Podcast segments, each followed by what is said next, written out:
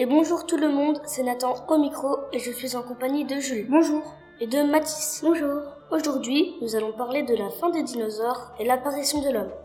Alors, Jules, comment sont morts les dinosaures? A 65 millions d'années, un astéroïde de 10 km à 20 km de diamètre percuta la Terre dans la presque île de Yucatan, à Chicxulub au Mexique. La vitesse de percussion fut estimée à 25 km par seconde, c'est-à-dire 90 000 km/h. Et toi, Mathis, comment s'appelle le premier homme sur Terre? Le premier homme sur Terre est né il y a 7 millions d'années en Afrique. On l'a surnommé Touman. Comment vivait-il? Il y a 7000 ans, les hommes préhistoriques ont découvert le tissage du. Du coup, ils ont changé leur manière de s'habiller. Depuis le début de l'humanité, les hommes sont nomades. Ils suivent les animaux qu'ils chassent. Quand le climat va changer et qu'il devient plus chaud, les plantes vont pousser.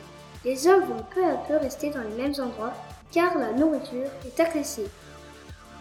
Au revoir et à bientôt